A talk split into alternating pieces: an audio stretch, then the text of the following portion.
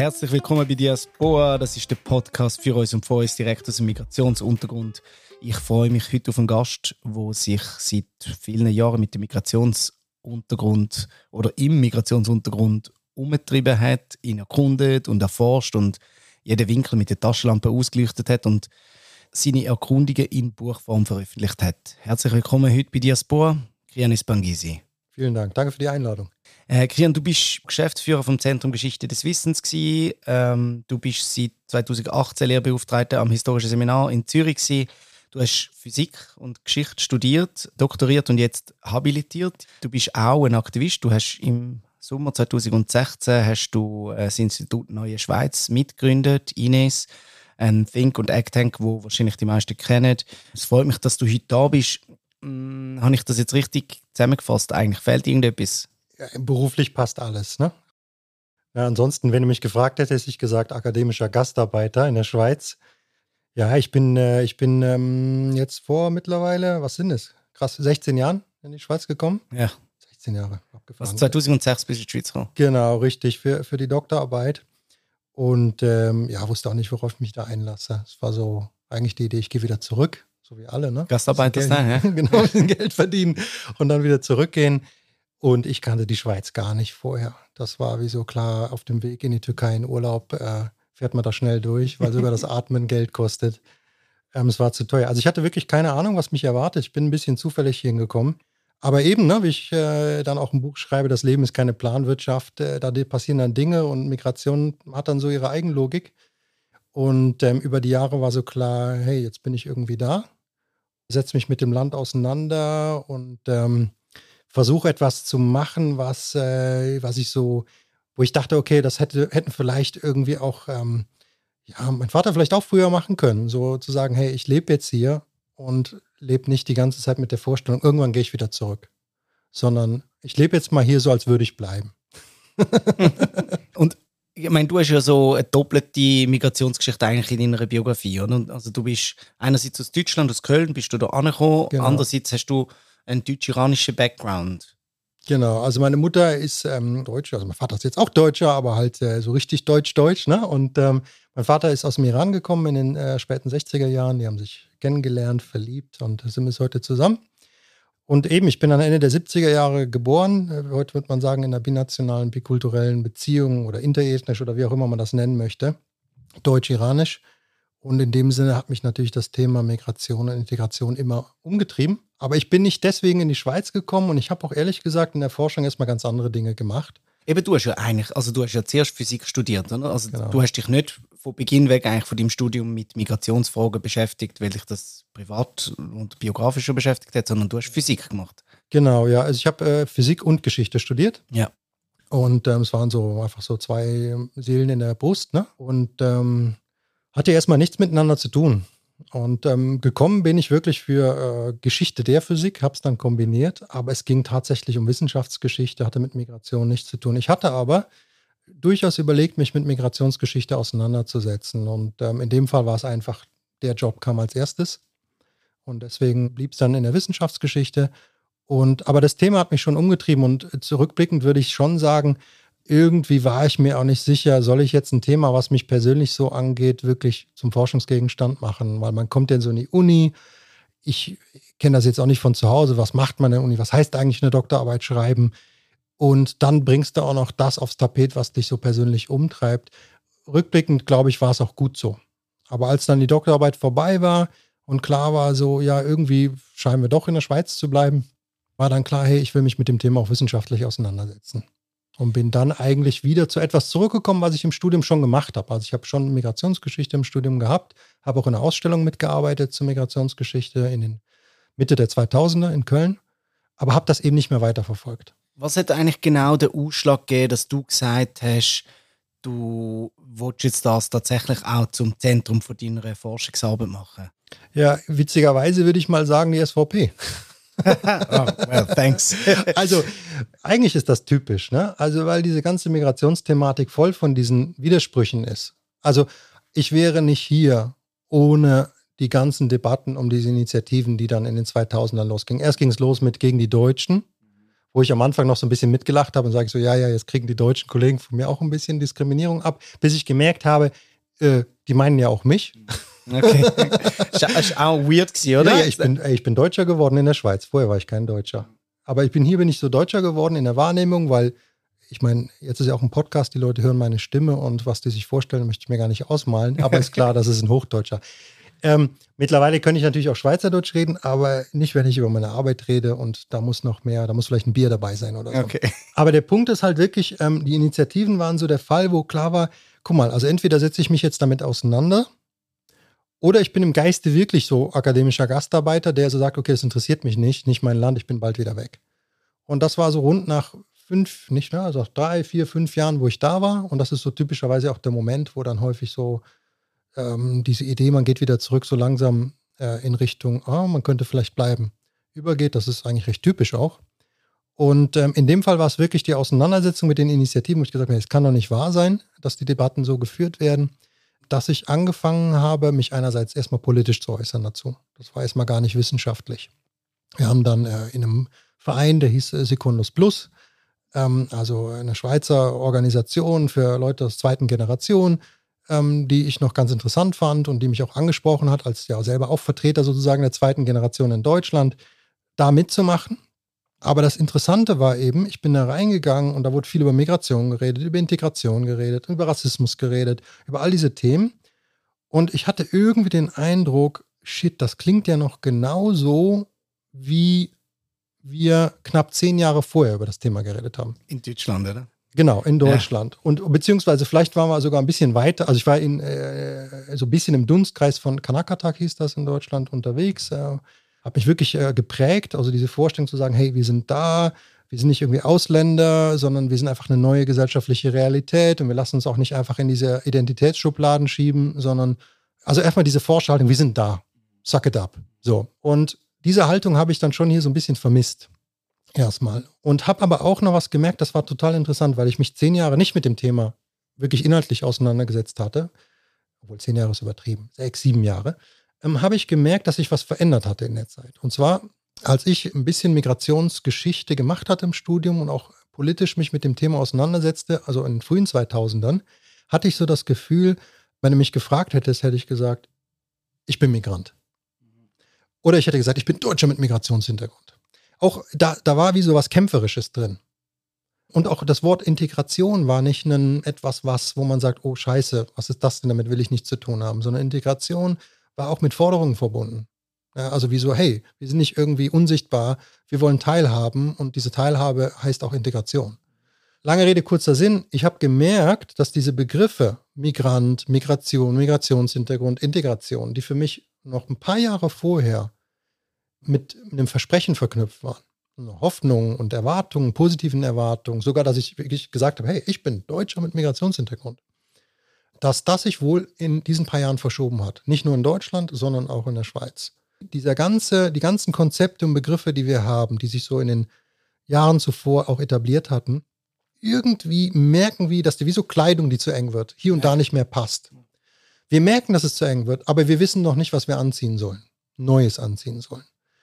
Und da kamen wir auf diesen Begriff äh, postmigrantisch.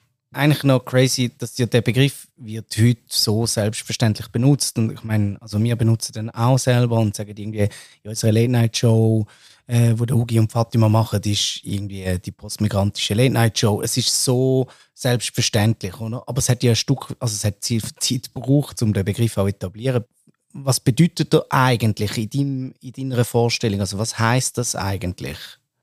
Wie ich, wie ich gerade gesagt habe, es ist so ein, ähm, es war so ein Gefühl so nach 2010. Zwischen 2010 und dann spätestens mit 2014 der Masseneinwanderungsinitiative, ähm, wo klar war, dieses ganze Gespräch über Migration und Integration, so wie es läuft, ist einfach dysfunktional. Mhm. nicht, erstens ist mir gar nicht mehr klar, worum es geht. Also worum geht es eigentlich, ja. wenn wir darüber reden. Und wenn man sagt, es geht irgendwie äh, darum, eine Zukunft zu gestalten, die irgendwie demokratisch sein soll, solidarisch sein soll, freiheitlich, you name it, hilft es uns nicht weiter. Manchmal muss man ja wirklich aus einer Situation raustreten können. Man merkt nur, die Situation ist irgendwie nicht gut und dann muss man raustreten. Und mit den Begriffen ist es so, manchmal hilft ein Begriff, das im Kopf zu tun, dass man wirklich wie so einen Schritt rausgeht. Und postmigrantisch war damals in Deutschland in der Debatte Und er meinte zwei Dinge. Post heißt ja danach. Ne? Postmigrantisch heißt einmal ein Perspektivwandel, der sagt, liebe Leute, wir streiten uns die ganze Zeit über Migrationsfragen und die Frage, okay, was machen wir mit der Migration, die jetzt kommt? Wie sieht, wie sieht das aus mit der zukünftigen Migration? Drehen wir doch mal den Blick um und sagen, ehrlich gesagt, Migration ist schon passiert. Migration ist schon passiert wenn man auf die Schweiz guckt, Einwanderung in einem, sage ich mal, Einwanderung gibt es schon länger natürlich, aber in einem Maßstab, auch wirklich zahlenmäßig in einem Maßstab, der wirklich eine Gesellschaft grundlegend verändert hat, hat seit den 60er Jahren stattgefunden. Wir haben eine, wir haben auf sozialer Ebene, kultureller Ebene, demografischer Ebene, politischer Ebene ähm, so tiefgreifende Veränderungen durch diese Einwanderung, dass wir doch nicht die ganze Zeit so darüber reden können, als sei das nicht schon längst passiert. Also es ist mal ein Perspektivwandel zum, es ist schon längst passiert, und das Tolle an der Perspektive ist, dass man ehrlich gesagt mal erstmal gar nicht sagen muss, ich finde Migration gut oder schlecht. Und das ist ein Perspektivwandel, der wirklich ähm, neu und fresh war, einfach mit diesem Begriff postmigrantisch im Sinne von, das sind die Realitäten nach dem. Wir leben in Gesellschaften nach der Migration. Und trotzdem hadert ja das Land extrem damit, es, also sagen wir mal, ein Einwanderungsland sein oder ein postmigrantisches Land sein. Und deine Habil, die du gemacht hast, wo jetzt als Buch vorliegt, ist ein 400-seitige, 500-seitige mhm. Schinken und du untersuchst ja die letzten 50 Jahre oder 1960 bis 2010 ja. ähm, die Migrationspolitik in der Schweiz, die zwei zentralen Begriffe, die Migration und, und die, die Integration. Integration. Also so heißt ja auch das Buch, der Migration-Integrationskomplex, umgekehrt. Genau, nein, ist richtig. Integration, Migrationskomplex. Ja, ist richtig. Genau, ist richtig. Okay, genau. Und ähm, das sind ja die zwei. das machen. Ja, vielleicht ähm, das sind ja die zwei zentralen Begriffe, oder? Wenn du jetzt auf die Zeit zurückschaust, hat es eigentlich in diesen 50 Jahren einen Wechsel gegeben, wie das, das Land auf die Migration oder auf die Wanderung äh, geschaut. Vielleicht noch kurz mit dem, mit dem Postmigrantisch noch den zweiten Aspekt, weil das erklärt, warum ich eigentlich dieses Buch so geschrieben habe. Die zweite Bedeutung von dem Post ist ja, das ist so ein bisschen mehr wissenschaftlich. Post heißt wie so sich distanzieren von etwas.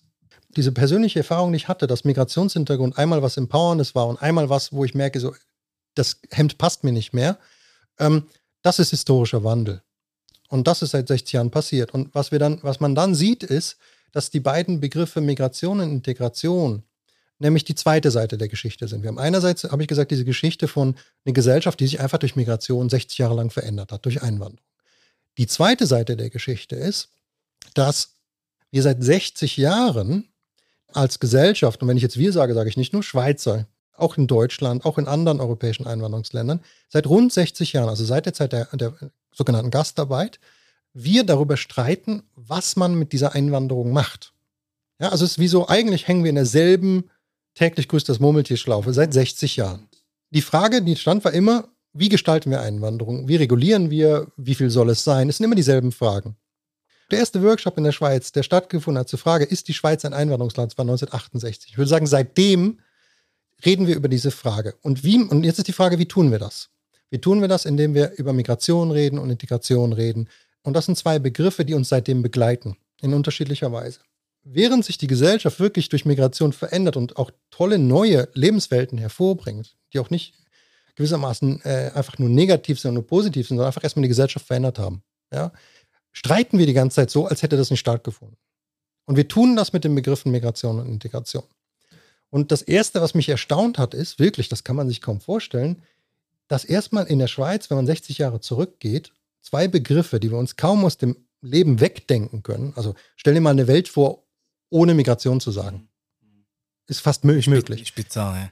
In den 60er Jahren war das ein Begriff, wenn man auf der Straße jemanden gefragt hätte, was Migration heißt, hätten die erstmal komisch geguckt. Ich glaube, du erwähnst ja im Buch, ich glaube, das ist ziemlich am Anfang im Vorwort oder ich weiß oder gerade im Einstieg vom Buch hier auch ja. ein Schweizer illustrierte Quiz. Ja, das ist äh, sogar noch äh, 76 Ja. Und das äh, ist ein Quiz, wo einfach wo so Fremdwörter geraten werden sollen. Und natürlich funktioniert das Quiz nur, wenn sie Wörter nehmen, die wirklich auch kaum jemand kennt. Sonst macht es ja keinen Spaß. Und eins der Wörter ist Migration. Und die Optionen äh, sind halt wirklich so Optionen wie, was, was heißt Migration? Und eine Antwort ist eine Ration für MIG-Piloten. Also, weißt du, also ja, das ist so bizarr. Das und das zeigt einfach. Und dann habe ich mir als nächste Frage als Historiker stelle ich mir, okay, also erstmal, Einwanderung gab es ja schon vorher. Es ist nicht so, dass äh, vorher keine Einwanderung gab. Aber offensichtlich wurde anders drüber geredet. Mit anderen Wörtern, mit anderen Begriffen. Und Begriffe und Wörter prägen, wie wir auf die Welt schauen. Wenn wir Migration hören, ist das was anderes, als wenn wir nur Einwanderung sagen. Migration, und das ist eine These, die ich im Buch entwickle, ist, globalisiert den Blick. Ne? Einwanderung ist sehr so aus der nationalen Perspektive, so Input, Output, Einwanderung, Auswanderung. Man sitzt quasi im nationalen Container drin. Wenn wir von Migration reden, haben wir gleich die Weltkarte im Blick und Pfeile, die von irgendwo in der Welt nach Europa kommen und so. Also da was stattgefunden hat, ist eine Globalisierung der Debatte im Namen der Migration. Das ist die eine Story. Und was den anderen Begriff, den ich mir angeschaut habe, ist auch Integration. Und da hat mich natürlich wirklich umgetrieben, diese auch persönliche Erfahrung, dass Migration in den letzten Jahren wie so in Verruf gekommen ist, gerade von Leuten, die sich für Teilhabe einsetzen. Also Integration, oder? Genau, Integration. Genau, Integration, ja. Und jetzt, äh, äh das gab es in Deutschland, gab es schon eine Kampagne, weiß ich noch, schon 2010, die hieß Demokratie statt Integration. Das war auch sehr inspirierend für mich damals, muss ich sagen, einfach zu sagen, hey, ja, klar, wenn wir über Teilhabe politisch reden, vielleicht reden wir mal nicht über Integration, sondern nennen einfach das eine Demokratiedebatte. Also wenn 25 Prozent der Bevölkerung nicht abstimmen dürfen, vielleicht ist das gar keine Integrationsdebatte. Das fand ich sehr erfrischend, das so zu sehen. Aber in den letzten Jahren merke ich auch wieder umgekehrt so ein Unwohlsein bei mir, wo so klar ist, egal, auch wenn du mit Aktivisten im Bereich redest, Integration, ja, ja, das ist scheiße. Integration ist Rassismus, Integration. Und dann merke ich als Historiker, am Moment halt mal. Weil, wenn ich mir die Geschichte angucke, die ich versuche im Buch darzustellen, dann ist die Geschichte eine andere. Ende der 60er Jahre ist in der Schweiz klar, Einwanderung findet statt. Aber die Frage, was man damit macht, ist nicht klar. Also beginnt eine Debatte. Und die ist natürlich auch politisch unterschiedlich. Die einen sind von der Fremdenpolizei und sagen, naja, die sollen sich anpassen, die sollen sich unterordnen, so aller Schweizer Macher. Also wo so noch die Assimilation in dem ja, Vorsicht. Die ja. haben nicht mal Assimilation. Also das ist, noch, das ist jetzt noch witzig, weil wir müssen aufpassen, dass wir unsere Vorstellung von Wörtern nicht einfach zurückprojizieren. Assimilation ja. damals hatte durchaus auch emanzipatorische Ansätze. Okay. Ja, also selbst das war damals, sondern es war wie so, sollen sich anpassen, unterordnen, Schweizer Eigenheiten annehmen, so. Und dann ist es aber eine Zeit, wo allgemein ähm, die Wissenschaft, die Soziologie ins Spiel kommt und neue Begriffe aus der Soziologie kommen, Assimilation und Integration. Und am Anfang ist überhaupt nicht klar, dass Assimilation zur Fremdenpolizei gehört, zum Beispiel, sondern man probiert so aus, wer was nimmt. Aber es kristallisiert sich schon so in den ersten Jahren, so bis in die 70er raus, dass zunehmend diese alte Vorstellung von Unterordnung, dass die Leute ins Land kommen und mal äh, möglichst unsichtbar bleiben und Schweizer Eigenheiten annehmen, also sehr dieses Schweizermacherbild, dass das zunehmend Assimilation genannt wird. Und warum passiert das? Weil nämlich eine neue Bewegung entsteht von einer breiten Allianz von durchaus aus vor allen Dingen italienischen, spanischen ähm, Organisationen, aber eben auch ähm, schweizerischen zivilgesellschaftlichen Organisationen, vor allem in den Kirchen. Die wollen, dass diese neue Einwanderung ähm, und das, was da passieren soll, nämlich Eingliederung, hat man dann immer gesagt, dass das nicht einfach nur die Aufgabe der Ausländer ist, sondern die gesamte Gesellschaft tun muss. Die gesamte Gesellschaft muss die Einwanderung so gestalten, dass sie auf, dass sie auch Teil der Gesellschaft werden kann. So, ne? Und dafür hat man ein neues Wort gesucht und das war Integration. Das heißt, es war wie so der Schlachtruf. Man hat, also die, die damals Integration gesagt haben, das waren diejenigen, die für mehr Teilhabe sich eingesetzt haben, gegen die fremdenpolizeiliche Vision. Ein ganz wichtiger Ausdruck davon war die erste, würde ich sagen, ich sage ja immer die erste Bürgerrechtsbewegung äh, in der Schweiz, die sogenannte Miteinand-Bewegung, äh, die kaum jemand heute noch kennt ich finde es ja faszinierend, oder? Die Miteinander-Initiative. Ich glaube, du hast mir die auch im, in, in meinem Bewusstsein, in mein Bewusstsein reingekämmert. Das ist so für mich so, ich habe die schon gehört und kennt, aber ich glaube, die Bedeutung von dieser Initiative, auch wenn sie nachher gnadenlos gescheitert ist, die, die, ich glaube, die ist nicht verankert in einem breiten Bewusstsein. Nein, also sie wirkt auch aus heutiger Sicht erstmal gar nicht sexy. So, ne? Es ist sowieso, wenn man sich die Sachen von damals durchliest, wie so Schweizer und Ausländer miteinander, Dialog, es klingt so alles outdated, ja, so, ne? Aber der Punkt ist halt, man darf halt auch nicht äh, quasi Überheblichkeit der Gegenwart, ja? Also, ähm, wenn man sich dann das historisch anguckt, stimmt, die Initiative, die wirklich die letzte große Versuch war, Einwanderungsrealität auf Verfassungsebene zu verankern. Der ist 81, 1981 an der Urne gescheitert, und zwar deutlich. Äh, mit äh, über 80 Prozent. Aber und das ist eben der Punkt. Damit endet die Geschichte nicht, sondern daran waren ja sehr viele Menschen beteiligt, die diese Initiative getragen haben.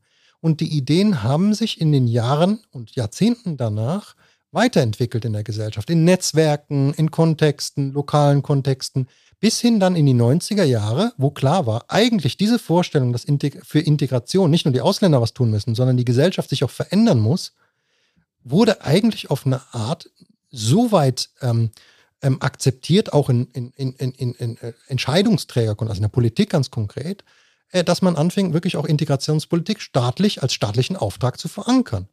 Das heißt, es ist eigentlich eine Erfolgsgeschichte dieses Integrationsbegriffs, der dazu geführt hat, dass ja auch, ich sag mal, hier so ein Podcast irgendwie existieren kann, ja, der auch letztendlich finanziert ist, wie viele unserer Projekte, aus Geldern, die sich auf einen Integrationskredit zurückführen lassen, den es erst seit 2001 in der Schweiz gibt. Aufgrund dieser äh, neuen Integrationslogik, die gesagt hat, hey, Integration ist eine gesamtgesellschaftliche Aufgabe. Aber, und jetzt kommt das große Aber, wie immer bei Erfolgsgeschichten von emanzipatorischen Projekten, wenn etwas wirklich Erfolg hat und es aufgenommen wird von maßgeblichen Entscheidungskontexten und selbst die damalige Fremdenpolizei nicht mehr Assimilation sagen konnte, sondern auch Integration sagen musste, weil der Begriff sich einfach durchgesetzt hat, dann bringen natürlich auch alle ihre Deutungen ins Spiel. Und dann sagen natürlich auch Leute, die vorher niemals Integration gesagt haben, ja, Integration, aber wir meinen eigentlich Anpassung und Unterordnung. Das heißt, es ist eigentlich eine Erfolgsgeschichte und sobald ein Begriff, der aus sozialen Bewegungen kommt, Erfolg hat, wird er wieder viel vielfältiger, viel auch widersprüchlicher. Und das ist die Situation, vor der wir heute sind. Und deswegen ist es mir so wichtig, das ist kein totes Wissen, diese Geschichte, sondern es hilft uns zu verstehen, warum wir so komische, sage ich mal, Wechselgefühle auch haben gegenüber diesem Begriff, weil in manchen Kontexten ist der super wichtig. Jemand, der wirklich gerade im Land ankommt, der kann heilfroh sein, dass es integrationspolitische Maßnahmen gibt. Die gab es lange nicht. Jetzt muss der Staat das machen. Also es gibt viele Maßnahmen, die Räume, die damit gewonnen wurden, um es mal quasi in der Be Sprache der Bewegung zu sagen. Aber wie immer, sobald die gewonnen worden sind, verschiebt sich das Spiel und es äh, kommen auch problematische Sachen rein. Und das ist die Situation heute. Aber das ist wichtig, dass man den, quasi das Kind nicht mit dem Badewasser ausschützt. Und ich glaube, es ist eine gute historische Lektion, weil das wird mit jedem anderen Begriff auch passieren. Mit jedem anderen. Ob du Vielfalt sagst, Diversity sagst, äh, Antidiskriminierung sagst, Rassismus, wenn die Begriffe Erfolg haben, und wir sehen gerade, dass sie auf eine neue Art seit kurzem Erfolg haben, werden sie genau dieselbe Ambivalenz haben. Und wir können nicht jedes Mal sagen, okay, dann nehmen wir einen neuen Begriff. Also du plädierst aber dann dafür, die Be diesen Begriff festzuhalten und die auch weiter, einfach den Begriff weiter zu entwickeln oder beziehungsweise mit anderem anzufüllen. Claime. Man muss mit dem arbeiten, was da ist, das würde ich schon sagen. Also ich würde sagen beides. Es braucht immer auch, und dazu sind soziale Bewegungen auch wichtig, auch den Versuch zu sagen, hey, wir wollen mal was anderes machen, wir wollen anders darüber reden. Ähm, und das ist auch gut und das haben wir jetzt auch nach 2020 auch äh, mit Black Lives Matter gesehen, dass da wie so, da kommt nochmal wie so ein Drive rein, da kommt ein Handlungsdruck rein. Aber andererseits sind soziale Bewegungen auch durch dem, wie sie funktionieren, natürlich jetzt nicht geprägt von äh, in der Forschung, sagen wir, ganz schwieriges Wort, Ambiguitätstoleranz. Mhm. Also das heißt eigentlich, um einfach zu sagen für normale Menschen, das Leben ist nicht schwarz und weiß. Ja. Die Dinge sind komplizierter und jeder weiß das irgendwie im Alltag. Und in dem Sinne ist es wichtig, den Drive von sozialen Bewegungen durchaus aufzunehmen, aber sie haben auch nicht das letzte Wort. Also, sondern zu sagen, wirklich, liebe Leute, wenn ihr jetzt mit, sage ich mal, 20 Jahren sagt, ihr seid in einer Realität aufgewachsen, wo Integration immer ein Wort war, was scheiße war. Dann ist das eure Realität und das ist auch okay. Aber es ist nicht die einzige Realität. Für viele andere in der Gesellschaft war es etwas, wofür sie 30 Jahre gekämpft haben, was Räume geöffnet hat, in denen ihr heute überhaupt aufgewachsen seid. Also das geht ja auch um Respekt gegenüber den vorherigen Generationen. Wenn ich jetzt sage, wer Integration sagt, ist eigentlich äh, Rassist, dann würde ich sagen, die ersten, die das trifft, sind all die Leute, die sich seit den 60er Jahren aus migrantischer und nicht migrantischer Perspektive dafür eingesetzt haben und die ja auch noch da sind. Mhm. Das, also ich meine, das ist ja auch, glaube ich, schon ein großer Erkenntnisgewinn jetzt oder von deiner Forschung, oder, wo du eigentlich so einen Überblick oder wie soll ich sagen, einen, einen General äh, über die 50 Jahre eigentlich die Migrationsgeschichte anschaust und wie sich Sachen eben auch verändert hat und sozusagen mit dem auch ein, eine Art ein geschichtliches Bewusstsein verankert, oder? Also ja. das Buch ist da und es ist irgendwo aufgeschrieben und es gibt es und es ist präsent, oder? Was mir ein bisschen fehlt, also nicht jetzt am Buch, sondern was mir fehlt, ist tatsächlich die Frage von Erinnerungskultur. Also das heißt, okay, eigentlich ist es doch ein Stück weit auch problematisch, dass die Miteinanderinitiative so nicht präsent ist. Also im, sagen wir, Schwarzenbach-Initiative, wo ja sozusagen ein Mitauslöser ist oder Hauptauslöser ist für die Miteinanderinitiative, die, der ganze Überfremdungsdiskurs aus dieser Zeit, der ist viel präsenter. Die Frage ist halt, wer macht die Erinnerungspolitik, wer schafft die Erinnerungskultur?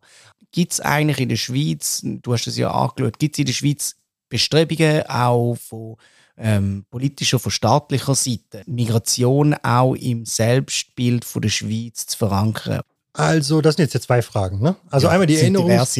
Genau, mehrere Fragen. Also die erinnerungskulturelle Dimension hast du natürlich vollkommen recht. Also 2021, vergleich mal, wie viel da über die Abstimmung miteinander geschrieben und geredet wurde und wie viel im Jahr vorher über Schwarzenbach. Ne? Und das wurde auch schon mal auch lange nicht so präsent. Aber das heißt tatsächlich, ähm, gibt es Projekte der Solidarität und der Hoffnung, die im erinnerungskulturellen Bewusstsein nicht da sind und die ich wichtig finde, gar nicht mal, weil alles, was sie gesagt haben, heute noch passt, sondern zumal erstmal, weil es wirklich eine Bewegung war, die landesweit war in allen Regionen, die wirklich migrantisch, nicht migrantisch war, die tatsächlich versucht hat, die Frage, wie gestalten wir solidarisch Einwanderung in der Verfassung zu verankern. Das ist der erste und letzte Versuch, das zu tun, auf der Ebene. Und ich glaube, der Grund ist natürlich, gibt mehrere Gründe. Der eine ist, sage ich mal, der alte, es gibt eine gewisse Dominanz von Fragen von Überfremdungsdiskurs und ähm, auch Widerwillen dagegen, Migration zu verankern im Selbstbewusstsein des Landes. Aber da, glaube ich, hat sich auch viel getan. Ja, man muss auch nicht immer so tun, ähm, so reden, nur weil man sich wie so eingeprägt hat, als wären wir noch vor 20 Jahren. Es hat sich viel getan und es ist wichtig, das auch abzufeiern. Weil, wenn wir nicht abfeiern, was es gewonnen wird, dann müssen wir eigentlich nichts mehr tun. Weil wenn wir heute was gewinnen, die nächste Generation schon so tut, als sei nichts gewonnen, warum tun wir überhaupt was? Also ich feiere das ab nicht, um zu sagen, oh, guck mal, was die Schweiz Tolles gemacht hat, sondern um zu sagen, hey, es lohnt sich was zu tun. Generationen vor uns haben was getan und wir müssen genau hingucken, damit wir darauf aufbauen, ob wir nicht selbe Fehler noch wieder machen und so weiter. Und diese Erinnerungskultur, das ist aber häufig so, gerade wenn sie quasi marginal ist, geht über soziale Bewegungen dann nach und nach, wenn man Glück hat und sich Ideen durchsetzen, auch ins institutionelle Gedächtnis. Das hat man bei der Frauenbewegung gesehen. Es war lange ja auch, auch nicht Teil der Schweizer Geschichte über soziale Bewegungen, aber dann auch in dem Moment, wo Forschung diese Themen auch, auch bearbeitet hat, also äh, Geschichtswissenschaft. Das ist dann eingegangen. Gucken wir jetzt die Frage von Kolonialgeschichte an. Auch das kam interessanterweise ersten Auseinandersetzungen durchaus dann in äh, 60er, 70ern auch im kirchlichen Kontext, also von äh, quasi entwicklungspolitischen Gruppen, kritischen Gruppen, die sich mit dieser Frage auseinandergesetzt haben, so langsam und dann in die Forschung, dann kommt es in die Forschung, Kolonialgeschichte der Schweiz, ja auch nicht erst seit gestern. Und dann kommen irgendwann Bedingungen, wo das dann wie so auch in, aufgenommen wird von größeren Teilen und dann sieht man, geht das dann recht schnell. Mhm. Ja, und das ist recht schnell passiert. Warum passiert das bei der Miteinander nicht? Gerade. Warum ist zum Beispiel im Zuge von Black Lives Matter, im Zuge von Kolonialgeschichte das nicht mit reingegangen? Meine These ist, es passt gerade nicht mal in das, was die sozialen Bewegungen interessant finden oder sexy finden. Ich sage es mal bewusst so, weil über Kolonialgeschichte zu reden, das hat, ich frage mich die ganze Zeit, warum das eigentlich, und ich sehe das bei meinen Studierenden auch, die interessieren sich für alles, was mit Kolonialismus zu tun hat. So miteinander, so lala. Ähm, was hier in Fabriken passiert ist, so lala. Und ich will das gar nicht bewerten, ich will nur sagen, 20 Jahre vorher hätte die kritischen Studierenden vor allen Dingen interessiert, was hier in Fabriken passiert. Also was Leute interessant finden, ist hat auch Moden. Und jetzt sind wir halt bei der kolonialen Sache sehr, das hat wie so funktioniert, hat auch, ist auch legitim. Aber ich glaube, mein, ich habe ein bisschen eine Vermutung, es riecht auch nach einem Thema, was gleichzeitig Ungerechtigkeit und die große Welt, die globale Perspektive verbindet. Und das ist halt schlichtweg auch ein bisschen sexier als diese komischen Kirchenleute irgendwo in den Gemeinden in der Schweiz in den 60ern, die dann sowas sagen wie Schweizer und Ausländer miteinander. Also, und dieses Schweizer Ausländer-Ding ist eben nicht, quasi ist ja nicht mehr die postmigrantische Realität. Die Realität ist viel komplexer als diese zwei Gruppen. Das hat damals gut funktioniert, weil auch für die Ausländer klar war, ja, wir sind Ausländer und das sind Schweizer und die Schweizer haben gesagt, wir sind Schweizer und das sind die Ausländer. Also für alle hat das gepasst. Heute müsste man das postmigrantisch aktualisieren. Das ist viel komplexer, aber es kommt das aus der Schweiz und ich meine, Dinge aus den USA zu übernehmen, ist einfach im Moment einfach popkulturell viel interessanter für, für, für junge soziale das. Und das verstehe ich zum Teil auch, aber zum Teil produziert das einfach Probleme, weil man die eigene Geschichte dann eben nicht mehr sieht, weil die nicht mehr so sexy ist. Dabei hilft sie uns zu verstehen, wo wir drin stecken und auch, auch zu überlegen, wohin wollen wir eigentlich. Aber dann bleiben wir mal noch rasch bei der, eigentlich bei der Schweizer Geschichte, oder? Was mich schon interessiert und wenn man vergleicht oder in Deutschland, ich glaube irgendwann Ende 90er Jahre hat man quasi akzeptiert Schweiz als Einwanderungsland. Schweiz oder Deutschland? Äh, Deutschland natürlich, ja. so, genau in Deutschland. Und in der Schweiz hat es aber so etwas Ähnliches nie gegeben. Wieso ist eigentlich, wieso hadert das Land, oder vielleicht muss man auch differenzieren, wer das Land genau ist, aber genau. wieso hadert die Schweiz so stark damit, ein Einwanderungsland zu sein? Erstmal ist es noch wichtig, stimmt, es gab in der Schweiz nie so einen Moment wie in Deutschland, wo man klar sagen kann, okay, Regierung sagt, wir sind ein Einwanderungsland. In der Form. Hat auch was damit zu tun, dass man in Deutschland eher solche Ansagen mal machen kann. Die politische okay, Kultur hier genau. anders funktioniert. Anders, ja. ähm, aber ich würde es auch nicht überbewerten, weil nur weil die Regierung das in Deutschland gesagt hat, heißt das noch lange nicht, dass das einfach gesetzt ist für alle. Sonst gäbe es die AfD nicht und so weiter und so fort. Und umgekehrt würde ich sagen, nur weil es in der Schweiz die Regierung so nicht gesagt hat, heißt das nicht, dass das in vielen Bereichen nicht längst auch Teil offizieller Politiken ist. Also ganz abwegig, also nicht abwegig, aber abseitiges Beispiel aus meinem Buch. Ich versuche nämlich zu zeigen, wer eigentlich angefangen hat, von Migration zu reden. Als erste Mal. Quasi im staatlichen Kontext. Und das ist tatsächlich Mitte der 80er Jahre in der Schweiz und es findet in einem ganz ablegen Ordner, nämlich im Bundesamt für Statistik. Okay. Und im Bundesamt für Statistik redet man das erste Mal über Migration und zwar in welchem Kontext? Nämlich bei Bevölkerungsprojektionen für die nächsten Jahrzehnte. Also wie entwickelt sich die Bevölkerung in der Schweiz? Bis dahin hat man einfach geguckt, okay, es gibt gewissermaßen die üblichen Daten, also wie, wie viele Kinder werden geboren, wer stirbt, was projiziert man und so weiter und so fort. Und es ist das erste Mal, dass auf staatlicher Ebene gesagt wurde, liebe Leute, wir können gar nicht die Bevölkerung berechnen, wenn wir nicht die Migration mitdenken. Wir müssen die Migration eigentlich in die Bevölkerungsplanung mit eindenken. Das ist 1986, 87. Mhm. Und erst im Kontext, also das kann man nachlesen, wenn man möchte im Kapitel, Aufgrund dieser Projektionen gerät der Begriff der Migration überhaupt in die öffentliche Debatte. Weil das heißt, auf der Ebene war vollkommen anerkannt, dass die Schweiz eine Migrationsrealität in der Zukunft haben wird und die geht auch nicht weg. Und die ist auch wichtig für die demografische Entwicklung. Mit der kalkulieren sogar die Sozialversicherung. Ist das eine Anerkennung? Ich würde sagen, ja. Genau. Ist das die symbolische Anerkennung, dass ein Bundespräsident vorne hingeht und sagt, wir als Schweiz sind ein Einwanderungsland? Nein. Aber ich glaube, wenn man so guckt auf den verschiedenen Ebenen, sieht man, dass bis in die 90er, 2000er, also ähnlich wie Deutschland, auf sehr vielen Ebenen Anerkennung stattgefunden hat. Und ich glaube, ähm, dass wirklich, ich habe gerade mit jemand äh, aus Militär geredet, ähm, der wirklich gesagt hat, ja, ist das eh klar. Fün über 50 Prozent der Rekruten ja. sind Sekundos. Ja. Die Zukunft des Militärs ist postmigrantisch. Mhm. Und ich bin wie so, okay, wow. Ja, aber das ist ja, die Diskrepanz ist ja die, wo so, ich meine, in so vielen Bereichen ist ja eigentlich das völlig offensichtlich und es ist für alle klar, aber es fehlt eigentlich, also die offizielle Anerkennung durch die ja. Politik hinkt dem hinterher. Oder? Ja, Natürlich, das, das andere ist umgekehrt, oder? Wir machen mal ein Statement und sagen mal irgendetwas und bababa, hinten läuft eigentlich gar nicht. Aber in der Schweiz ist es eklatant eigentlich, wie die offizielle Politik hinterherhinkt der Realität. Ich glaube, das hat natürlich einfach auch viel mit Fragen der demokratischen Willensbildung zu tun. Also das ist ja das, was ich im Buch versuche zu beschreiben, was ich den Migration und Integration komplex nenne. Das heißt, in dieser Dauerschlaufe der Frage, was machen wir mit Einwanderung, ähm, ist dieses Streiten über Migrationsthemen. Und das ist das Neue. Das war vorher noch nie da in der Geschichte. Das Streiten über Migrationsthemen ist zu einer zentralen Plattform geworden, indem wir darüber reden, was für eine Gesellschaft wir eigentlich haben. Das tun wir nicht in einer guten Weise. Es dreht sich eigentlich auch genau. immer nur um den Begriff oder beziehungsweise nicht um den Begriff, um die. Genau. Und der Grund dafür ist, ist es wirklich kompliziert zu sagen, was es gibt sehr viele Gründe. Es gibt, also würde ich sagen, die Medien haben sich verändert. Es funktioniert so auf schnelle Empörung, Polarisierung. Er funktioniert für Polarisierung. Gleichzeitig ist das ein Begriff, wo man sich alles zu vorstellen kann. Von Antikapitalisten bis hin zu äh, Neoliberalen, bis hin zu überfremdungsfremden Polizeileuten, die nicht ausgestorben sind, können sich alle was mit dem Begriff vorstellen. Und das war wie so eigentlich die Story ist, der Begriff war so anschlussfähig in alle Richtungen, dass er sich in der Mitte unseres gesellschaftlichen politischen Diskurses etabliert hat und zu so einer dauertäglich grüßt das Murmeltierschleife geworden ist und aber auch verhindert wegen dieser Polarisierung, dass jetzt man sagt, okay, gut, jetzt, jetzt, jetzt sagen wir mal, okay, wir sind einfach Migrationsland, damit müssen wir reden, pragmatisch. Also auf der großen Ebene der Politik sehe ich tatsächlich in absehbarer Zeit Schwierigkeiten. Bis hin zu dem problematischen Fakt, das wissen wir alle, dass das dazu führt, dass man einfach 25 Prozent der Bevölkerung dieses Problem, und ich sage ja immer, ich sage gar nicht, es geht gar nicht um migrantisch, es geht nicht um irgendwie nur Gerechtigkeitsfragen, es geht einfach so, jeder, der Interesse hat, dass die Schweizer Demokratie überlebt, muss ich diesem Problem stellen. Egal, ob er Migration toll findet oder nicht. Mhm. Weil die Zahl steigt und ab wann kippt das?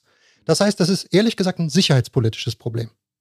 Mhm. Könnte man auch so ja. definieren. Ja, ne? Also ja. soziale, sozialer Frieden hängt davon ab.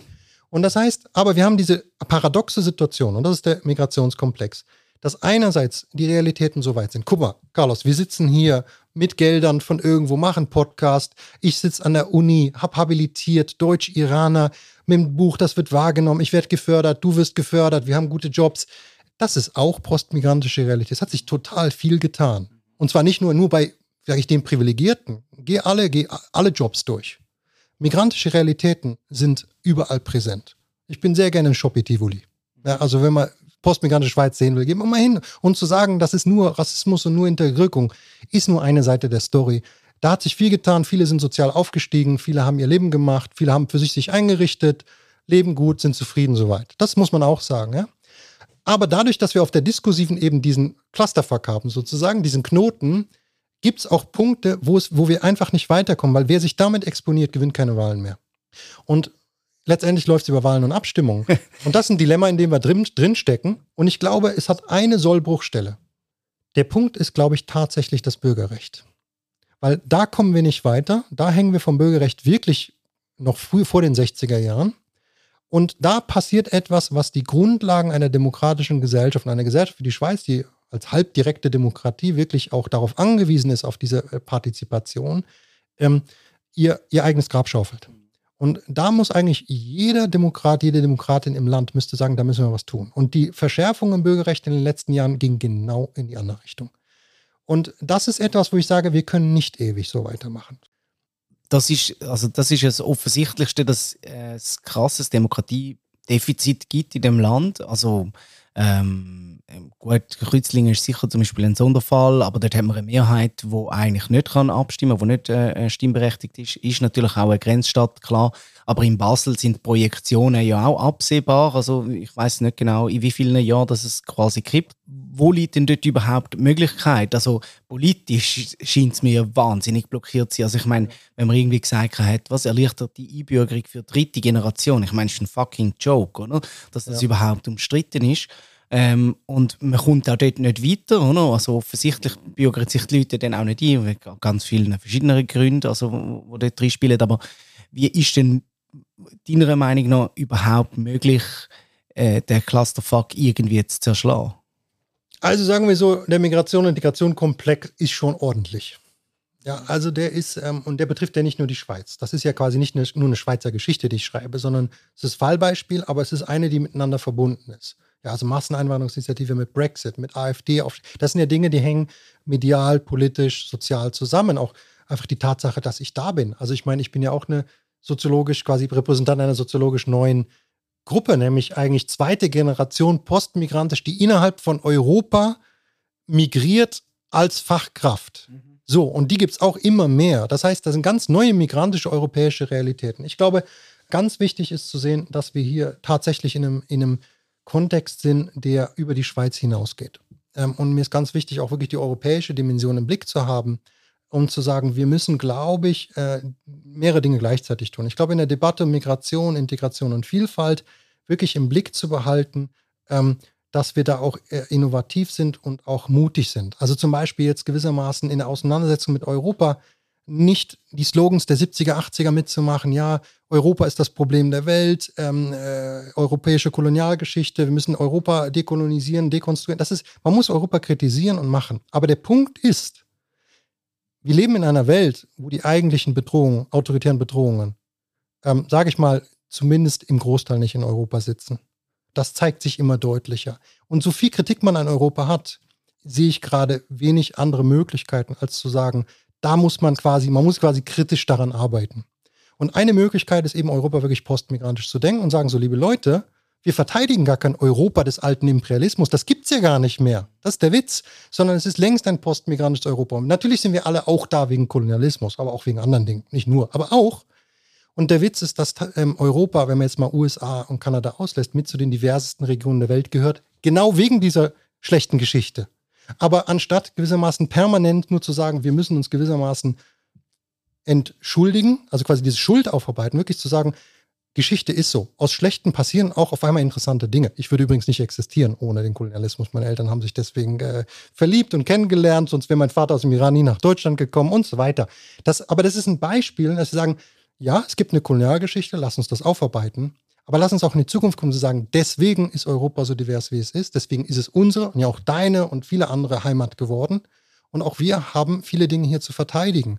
Und quasi die Kritik an Europa muss man geopolitisch im Kontext sehen von, okay, was sind die Alternativen? Block China, Block Russland, Block Iran, was ich sagen will? Nein, danke.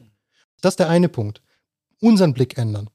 Wie man äh, da rauskommt. Aber ich glaube, der zweite ist auch wirklich, an neu, mal neue politische Linien zu denken. Vielleicht sage ich das, weil wir jetzt gerade nach Birmensdorf gezogen sind und die Militärakademie nebenan ist. Und ich einfach sehe, dass das eigentlich ein postmigrantischer Haufen ist. Ja. Also es ist wirklich krass, ne? muss man sagen. Also wenn man Post militärisch krass. Ja, also ey. postmigrantische Schweiz, entweder ja. Schopi Tivoli oder Militärakademie ja. Birmensdorf. Fußballclub. Fußballclub, also so. Und mir einfach so sagen, wir tun immer noch so, als gäbe es in der politischen Landschaft da Bürgerliche und da Linke. Und da ist klar, die Bürgerlichen sind für, was weiß ich, Sicherheitspolitik und die Linken sind es nicht, zum Beispiel. Ja? Wenn du die postmigrantische äh, Entwicklung mit reinziehst und die mitdenkst, sind die Dinge viel komplizierter. Wenn ich jetzt zum Beispiel als jemand, der ähm, Familie im Iran hat und auch während des Krieges mit Saddam Hussein da war und wirklich zumindest als äh, in den, in den, im Urlaub sozusagen Raketeneinschläge miterlebt hat, Krieg miterlebt hat, ist vollkommen klar, Sicherheitspolitik ist wichtig am grünen Tisch und ohne Armee lassen, lassen sich Leute wie Saddam Hussein, Khamenei, äh, Putin und so nicht, nicht stoppen. Das heißt, Fragen von Militär sind anders bewertet, wenn man einen Migrationshintergrund hat, aus zum Beispiel aus Kontexten, wo, wo militärische Konflikte kommen. Und ich glaube, ein Großteil, der, oder nehmen wir mal viele Leute, die wirklich Jugoslawien, Ex-Jugoslawien, die den Kriege mitbekommen haben. Und ich glaube, da liegt eine Chance von Perspektiven, die wäre ich mal, wenn ich das sagen würde, das wäre denn überhaupt nicht links. Ich bin auch für eine starke Armee. So, ne? Ähm, das passt nicht ins linke Schema, aber es hat was mit dem postmigrantischen Hintergrund zu tun. Und nicht, weil ich jetzt, weil, oh, das ist jetzt schon rechts. Aber du wirst sagen, dort läuft den Bruchlinie durch. Das wäre, ich wollte ein Beispiel bringen. Ja. Ich wollte gerade sagen, wenn man so auf Politik guckt, könnten neue Allianzen gefunden werden, neue Punkte. Also warum nicht ähm, einen Pakt schließen? Ich, ich bin jetzt, ich improvisiere einfach, einfach um zu sagen, wie schräg man denken muss, um aus dem Clusterverkauf ja. zu kommen. Ja, ja. Wir gehen, wir schlagen dem Militär vor, liebe, ihr seid eh postmigrantisch. Ohne Sekundos seid ihr eigentlich am Arsch. Lange Rede, kurzer Sinn. Ihr setzt euch mit fürs Bürgerrecht ein. Wir setzen uns für die Sicherheitspolitik, für die Militär, fürs, also ja. Das muss man jetzt nicht teilen, ja. aber ich will ein ja, Beispiel liefern, ein Beispiel liefern, wie man wirklich mal aus der festgefahrenen politischen Kultur und die auch, selbst in Kontexten, die sich sehr viel Migration und Asylpolitik und Rassismus und Vielfalt auf die Fahne tun, selbst eigentlich in sehr Oldschool-Denkmustern weitermachen, die der postmigrantischen Realität nicht entsprechen. Mit postmigrantisch, das ist mir total wichtig, meine ich keine gereinigte, saubere Version von guten, politisch partizipierten, immer links wählenden Migranten, sondern einfach die fucking Realität, die soziale Realität, die genauso vielfältig ist wie bei nicht-migrantischen Menschen. Also Leute sind rechts, sind links, sind, haben widersprüchliche Vorstellungen. Und wenn man postmigrantische Politik macht, muss man davon ausgehen. Nicht von einer idealisierten Variante, was Migrationsbevölkerung heißt. Aber wie würdest du denn sagen, ist es überhaupt möglich, die Allianzen zu knüpfen? Weil du ja trotzdem die andere Konfliktlinie, da gibt es ja tausend verschiedene, aber du hast so viele verschiedene andere Konfliktlinien auch. Und du wirst ja wie, wenn ich dich jetzt richtig verstanden habe, sozusagen die postmigrantische als zentrale Bruchlinie dann nachher äh, nehmen und dass man dort durch eine neue Allianz kann schaffen kann, wo andere Konfliktlinien dann würde überlagern. Also ich, natürlich nicht, ist nicht die einzige und ist auch nicht unbedingt die, nur die wichtigste. Das würde ich gar nicht sagen. Wir haben ja Klimafragen, wir haben Geopolitik, all diese Dinge sind, sind da. Ähm, ich glaube einfach nur, wir stecken so sehr in dem Clusterfuck drin, dass wir zumindest mal was ausprobieren sollten, was Neues. Ich weiß nicht, ob das klappt. Aber ich glaube, dass Postmigrante, so wie ich es verstehe und wie, ähm, das wollte ich noch irgendwie sagen, wie wir es ja auch dann vor ein paar Jahren aus Deutschland rübergebracht haben. Das ist ja auch noch interessant, dass der Begriff mittlerweile so etabliert ist. Würde ich verstehen, eigentlich eine Chance, mal neu zu denken und nicht in denselben Mustern wie die 80er, 90er zu bleiben und vom, von, der, von dem Dirty Mess der Realität auszugehen, den man nicht romantisiert, sondern sagt so, eher eine pragmatische Haltung. Das ist, was es ist. Migration ist passiert. That's it. In all, das ist manchmal ist es gut, manchmal ist es bereichernd, manchmal ist es auch nicht so toll. Das ist halt die Realität. Aber sie geht nicht zurück. Wenn das der Fakt ist, müssen wir damit arbeiten. Du bist jetzt äh, schon seit einiger Zeit bist du Schweizer, Schweizer Staatsbürgerschaft. Ja, zwei Jahre. Wahlen hast du schon mitgemacht, alles, Abstimmungen, das ganze Programm. Gemacht, Abstimmungen, Wahlen. Und was hast du gewählt? Darf ich ausholen? Ja. Hol los. naja, also es ist natürlich, wenn du aus Deutschland kommst, ein ganz anderer Style zu wählen. Gell, du weißt schon, das wirkt jetzt wie, wenn du ausholst, das wirkt wie eine Entschuldigung ja. für etwas, wo jetzt kommt. Ja, ja, ja. ja, also, ja, stimmt. Aber irgendwo, Entschuldigung nicht, aber ich bin schon auch erstaunt. Okay. Muss ich ganz ehrlich sagen, weil dadurch, dass man über Sachfragen abstimmt, viel mehr als, als in Deutschland macht, also ich wüsste nicht, weil ich mal über eine Sachfrage abgestimmt hätte, habe ich mir eigentlich abgewöhnt zu gucken, wie quasi Peer-Organisationen mir sagen, wie ich wählen soll. Sondern wir haben es zu Hause, meine Frau wurde auch eingebürgert, wirklich, wir, also wir sitzen wirklich da und reden das durch. Wir sind auch nicht politisch einer Meinung, aber lange hatte sie kein Stimmrecht und wir haben immer gesagt, wir wählen so, wie wir zusammenkommen. Ja? Jetzt darf sie es auch selber, aber trotzdem reden wir noch weiter. Und der Punkt ist halt einfach, dass wir wirklich ähm, äh, Sachfragen äh, abstimmen. Und wenn ich dann danach gucke, welche Partei was gemacht hat, kommt dann zuweilen auch ra etwas raus, wo ich gesagt hätte, okay, die Partei würde ich jetzt nicht wählen. Und das will ich auch gar nicht verstecken. Das finde ich ehrlich gesagt eine sehr interessante Angelegenheit. Weil ähm, ich glaube, Sachfragen sind das, wo wir noch in irgendeiner Weise zu einem ordentlichen Prozess kommen können. Und mich gewissermaßen immer an einer Gesinnung einer Partei festzuschreiben, entspricht ja auch nicht der Komplexität des Lebens. Also zum Beispiel, jetzt mal ein Ding, also bei Frage Auto und Parkplatz bin ich wahrscheinlich äh, etwas äh, mehr Shopitivoli migrantischer als viele meiner Kollegen hier im Kreis 4 und Kreis 5. Ähm, also ich will ein Auto haben, ich will Parkplätze haben, äh, all diese Dinge. Ähm, will ich jetzt gar nicht in die Debatte einsteigen, aber ich will sagen, es gibt mir auch den Raum gewissermaßen, nebst dem, was äh, die Partei, die ich sonst gerne wähle, irgendwie vorgibt, auch, äh, auch diesen migrantischen Realitäten Raum zu geben. Auch bei der Frage eben, beim Militär deutet sich, glaube ich, an, äh, dass ich da anders abgestimmt habe. Ich rechne so im Kopf zusammen, also Parkplätze fürs Militär, es bleiben nicht viele Parteien übrig.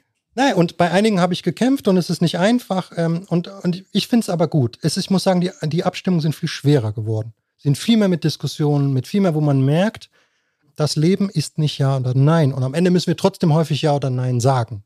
Und das finde ich mal eigentlich eine zentrale postmigrantische Erkenntnis. Eigentlich steckt die genau da drin. Zu sagen, das Leben ist sehr kompliziert. Ab und zu muss man dann trotzdem entscheiden.